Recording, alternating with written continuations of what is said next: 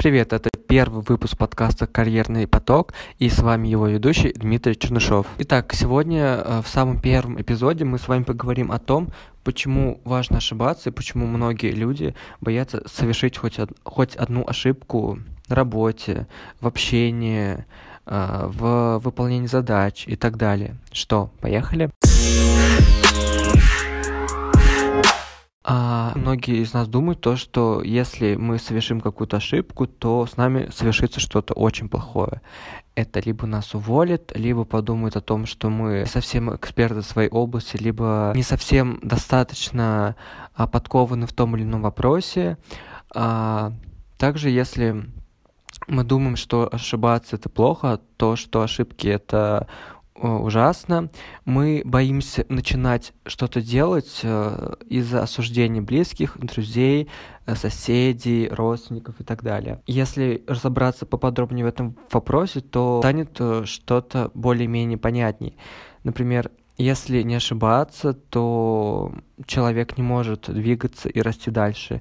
Если не ошибаться, то э, мы не можем свой опыт э, про анализировать тем опытом, что у нас был до этого. Потому что ошибки это, как мне кажется, все-таки двигатель роста и инструмент для улучшения и э, роста, что ли, э, своих способностей. Э, давайте разберемся в том, э, откуда у нас же берутся ошибки, почему мы так боимся совершать. В первую очередь, мне кажется, что это влияние школы, я думаю, что многие из вас э, согласятся с тем, что а, учителя, классные руководители, родители э, всегда хотели, чтобы мы учились только на 4-5. Мы были очень активными, э, вовлеченными в школе и были такими э, идеальным сыном или идеальной дочкой для э, родителей. Но э, когда образный Петя э, боится совершить ошибку, либо совершает эту ошибку в школе. Например, если на диктанте он получил а, оценку не 5, а 4, и с этой оценкой он приходит к маме либо папе и говорит, мол, мама, смотри, я тут небольшую совершил ошибку, а, но я в любом случае запомнил, как надо правильно сделать, поэтому я этих ошибок больше совершать не буду. Что мама говорит ему? А, сынок, 4 э, это оценка, э, на которую мы с тобой не рассчитывали. И тут э, этот сын начинает заниматься самобичеванием, то есть у него в сознании начинают мелькать мысли о том, что он плохой, недостаточно хорош, ошибки совершать плохо. А если делать то только идеально. Отсюда начинается э, запуск нашего любимого с вами синдрома самозванца и э, синдром отличника, знаете, когда либо делать идеально, да, либо не делать совсем. Это будет ему, скорее всего, очень сильно мешать в жизни, потому что на э, влияние и отношение к ошибкам имеет еще окружение. Например, а, если вы услышали, как какая-то, не знаю, соседка, либо какая-то знакомая вашей мамы сказал о том, что смотри, ваша дочь, либо ваш сын не умеет петь, либо он не знаю, а, плохо танцует, ну что-то такое в этом роде. А, и если, если ребенок услыш, услышал, услышал эту фразу, то опять же запускается та же самая цепочка, как и в предыдущем случае.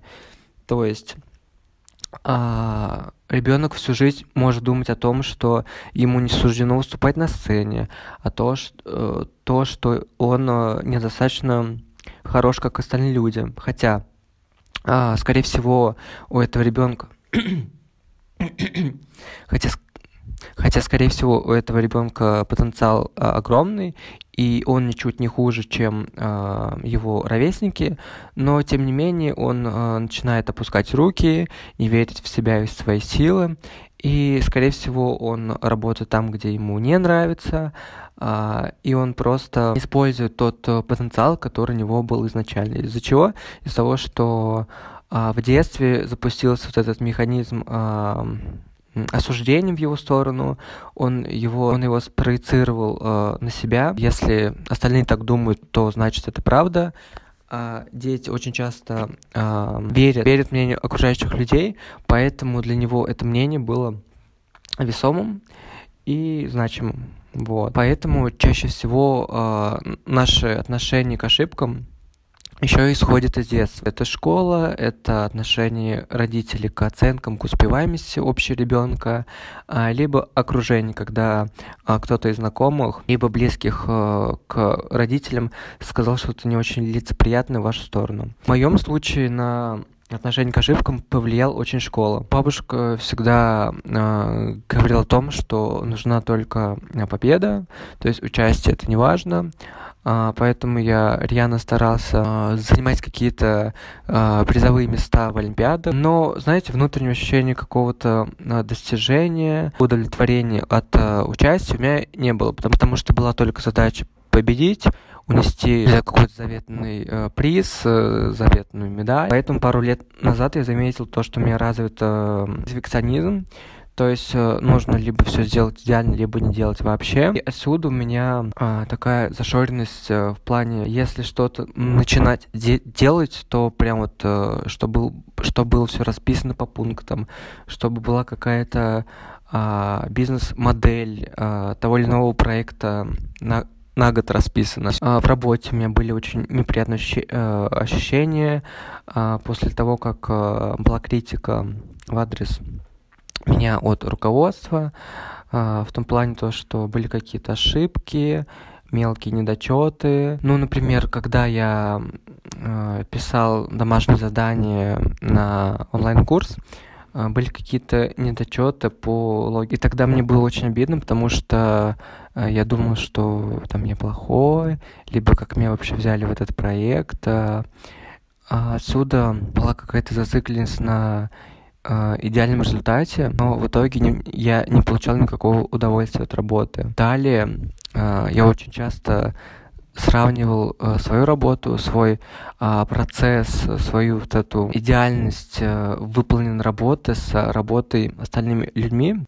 Иногда мне это, в принципе, помогало как-то помогало скоординировать и понять свои слабые и сильные стороны, но тем не менее а, была какая-то зацикленность на а, сравнении своей работы с другими, а, поэтому я как-то очень сильно печалился из-за того, что в некоторых местах моя работа была не такая сильная, как у них, но тем не менее, никто точно не знает, э, и никто с лупой не сидит и не оценивает ваши работы. Поэтому это только а, наше отношение, как мы относимся к своей работе.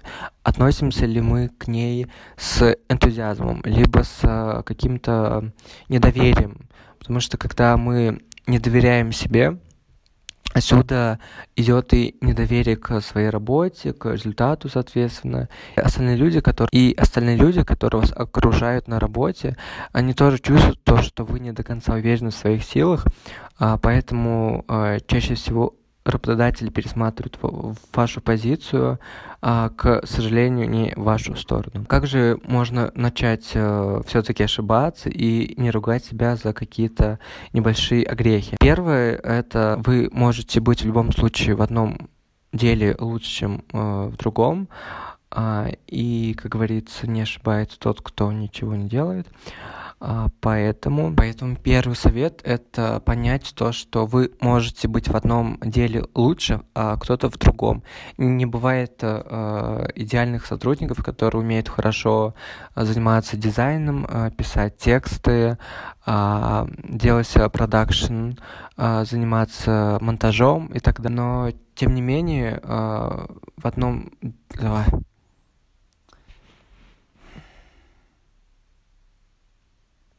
Но тем не менее, нужно изначально понять, в каком деле а, вы экспертны, чем в другом. А, напишите на листе 4 все свои сильные стороны, а, о которых вы знаете, либо а, о которых вы думаете. Плюс к тому же попросите а, не знаю, знакомых, друзей, коллег а, написать о том, какие, какие сильные стороны они видят вас, и э, соедините то, что написали вы, и то, что написали ваши э, знакомые. И потом э, объедините это все в пунктов 10 и прочитайте еще раз э, написанное э, и выявите четыре самых сильные стороны, которые у вас есть. Далее, э, далее, если вы все-таки выполнили ошибку на работе, то разберите ее на части и делайте такой э, research. А в какой сфере вам нужно еще подсобрать навыки, а может быть это ошибка из-за невнимательности, а может быть э, нужно как-то пересмотреть э, свое отношение к этой ошибке, и, возможно, из того, что я изначально к ней так отношусь, а, она повторяется из раза в раз. Сделать такой некий а, анализ этой ошибки и, и посмотрите на нее под другим углом. Если все-таки ошибку заметил ваш руководитель, то не нужно оправдываться и и говорить о том, что э, это я не виноват, э, я случайно, просто э, примите это к сведению и исправьте ошибку. При этом не нужно ругать себя э, за то, что вы ее э, совершили. Э, ну и в конце э, поймите, что мы все живые люди, и ошибки это наш опыт э, для достижения новых высот и карьерного потока. На этом все. С вами был Дмитрий Чернышов, э, ведущий подкаста э, «Карьерный поток». И увидимся в следующем эпизоде. До встречи.